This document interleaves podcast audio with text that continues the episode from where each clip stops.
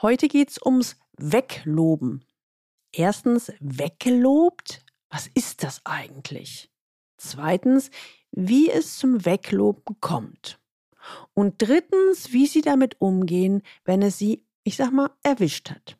Aus dieser Folge werden Sie mitnehmen, wie Sie verhindern, weggelobt zu werden und, falls es Sie doch erwischt hat, wie Sie sich wieder berappeln und ein Neustart möglich wird. Willkommen zu meinem Podcast Leben an der Spitze für erfolgreiche Geschäftsführer und die, die es werden wollen. Ich bin Gudrun Happig und finde für Ihre individuellen Herausforderungen an der Führungsspitze Lösungen, die ganz allein für Sie gemacht sind und wirken. Leben an der Spitze, damit Ihre Visionen Wirklichkeit werden. Katharina war eine Intrigantin. Sie hat immer nur ihr eigenes Ding gemacht. Keiner konnte es ihr recht machen. Wir fanden sie alle unerträglich. Sie berichtete direkt an den Vorstandsvorsitzenden. Aber ich glaube, der CEO hat ihr das kein einziges Mal gesagt. Der ist ja eher konfliktscheu. Nach außen hin war immer heile Welt. Mit einem Male war sie zwar immer noch im Unternehmen, aber auf einer völlig anderen Position. Keiner weiß, was passiert ist. Frau Happig, können Sie mir das erklären? So formulierte es Verena, die frisch gepackte C-Level, in einer unserer Coaching-Termine, als es um die Machenschaften an der Unternehmensspitze ging. Wenn Sie heute das erste Mal den Leben an der Spitze Podcast hören, dann empfehle ich Ihnen, sich unbedingt in den Galileo Letter einzutragen unter der Adresse www.leistungsträger mit ae-blog.de. Da bekommen Sie ein paar gute Impulse, wie Sie die Herausforderungen im C-Level Führungsalltag leichter lösen. Ich nenne nur ein Stichwort, weggelobt.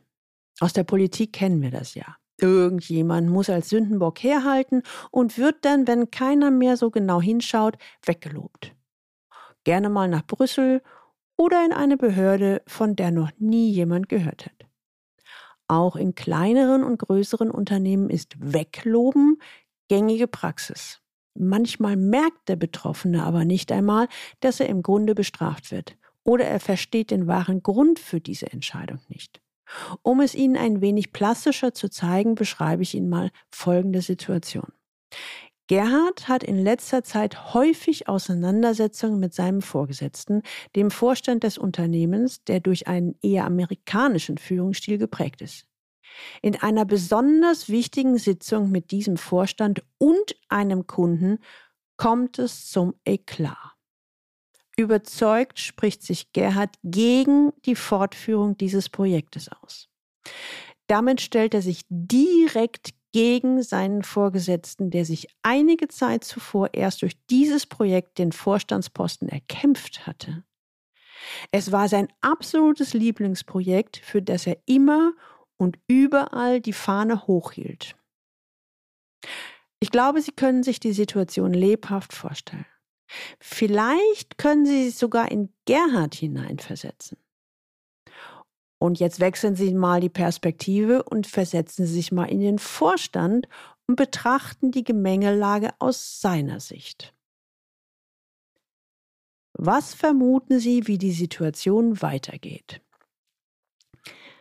Was hätten Sie gemacht, wenn Sie in Gerhards Situation wären? Oder mal aus der Perspektive des Vorstandes, was hätten Sie dann jetzt gemacht? Bitte überlegen Sie für sich mal einen Augenblick, bevor ich Ihnen die Auflösung liefere. Also, haben Sie eine Idee, Vermutung oder einen Impuls gefunden? Ich löse mal die Spannung und wir schauen uns gemeinsam an, wie es in der Situation weitergeht. Gerhard wird demnächst eine neue Position im Unternehmen übernehmen. Er braucht eine Weile, bevor er die Gemengelage versteht und allmählich wird ihm klar, dass es nicht wirklich eine Beförderung, sondern tatsächlich eine Degradierung ist. Er stutzt, als ihm das bewusst wird, Erst ist er wütend, doch nach einem kurzen Moment wird ihm bewusst, dass er noch froh sein kann, dass es nicht zum Rauswurf kam. Denn das Projekt ist tatsächlich geplatzt. Können Sie sich erklären, was da passiert ist? Starten Sie mit mir eine kleine Analyse. Gerhard hat leider sämtliche Regeln des Top-Managements missachtet. Obwohl er eigentlich dachte, im Sinne und vor allen Dingen zum Wohle des Unternehmens zum Handeln. Was hat er in diesem Falle falsch gemacht? Er argumentierte sachlich, fachlich richtig, machte seine Meinung deutlich, teilweise allerdings in einem etwas besserwisserischen Ton, nach dem Motto, lieber Chef, ich weiß in diesem Projekt deutlich mehr als du. Das wäre noch erträglich gewesen. Was allerdings dann das Fass zum Überlaufen gebracht hat, war folgendes. Sie erinnern sich, Gerhard äußerte seinen Unmut, als der wichtige Kunde dabei war. Damit stellte er sich noch dazu öffentlich gegen seinen direkten Vorgesetzten. Diese Handlung wurde interpretiert als ich entziehe dir, lieber Vorstand, meine Unterstützung. So leid es mir tut, das wird nicht nur im Top-Management als Angriff gewertet. Im Gegenteil. Gerade auf der obersten Führungsetage kommt es darauf an, sich Verbündete zu schaffen. Das bedeutet überhaupt nicht, dass sie keine eigene Meinung haben dürfen oder immer der Meinung des Vorgesetzten bzw. Vorstandes sein müssen. Ganz im Gegenteil. Aber selbstverständlich können sie anderer Meinung sein als ihr Vorgesetzter. Allerdings gibt es da ein paar ganz grundsätzliche Aspekte zu berücksichtigen. Wenn Sie Ihre eigene Auffassung durchsetzen möchten, müssen Sie zu anderen Methoden greifen als der direkten Konfrontation.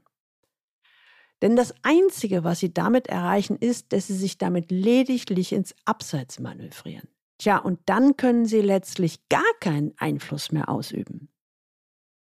Stellen wir uns mal die Frage, was hätte Gerhard besser getan? Gerhard hätte gut daran getan, sich im Vorfeld darüber klar zu werden, wer in diesem Spiel welche Interessen verfolgt. Wenn er die Situation im Vorfeld durchgespielt hätte, vielleicht wäre es ihm dann möglich gewesen, eine sinnvolle Strategie zu entwickeln, bei der er die tatsächlichen Machtgrundlagen berücksichtigen konnte. Im Grunde hat Gerhard sogar Glück gehabt, dass er nur weggelobt wurde. Es hätte auch andere Konsequenzen haben können. Wie kann Gerhards Karriere nach diesem Absturz wieder Fahrt aufnehmen? Das ist durchaus möglich, allerdings sollte er diesmal so manches richtig machen. Erstens täte er gut daran, wenn er gezielt nach Möglichkeiten sucht, sich in der neuen Position zu profilieren. Oder zweitens, wenn er das Gefühl hat, dass es sein Stolz nicht zulässt, ist es vielleicht sogar besser, das Unternehmen zu wechseln.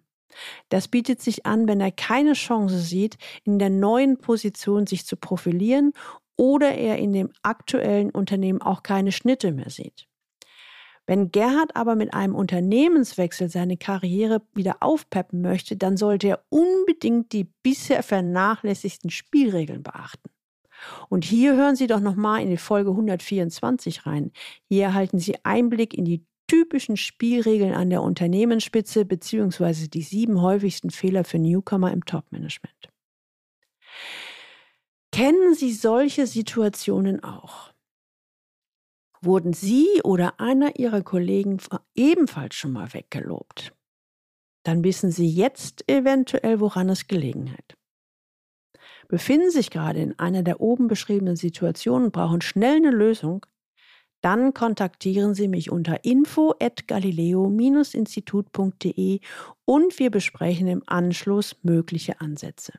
Die Links zu dieser Folge finden Sie auch in den Show Notes und die finden Sie unter dem Link Leistungsträger mit ae-blog.de slash podcast und hier dann die Folge 125. Teilen Sie gern diese Episode auf allen Kanälen und leiten Sie sie weiter an alle Personen, die für Sie wichtig sind.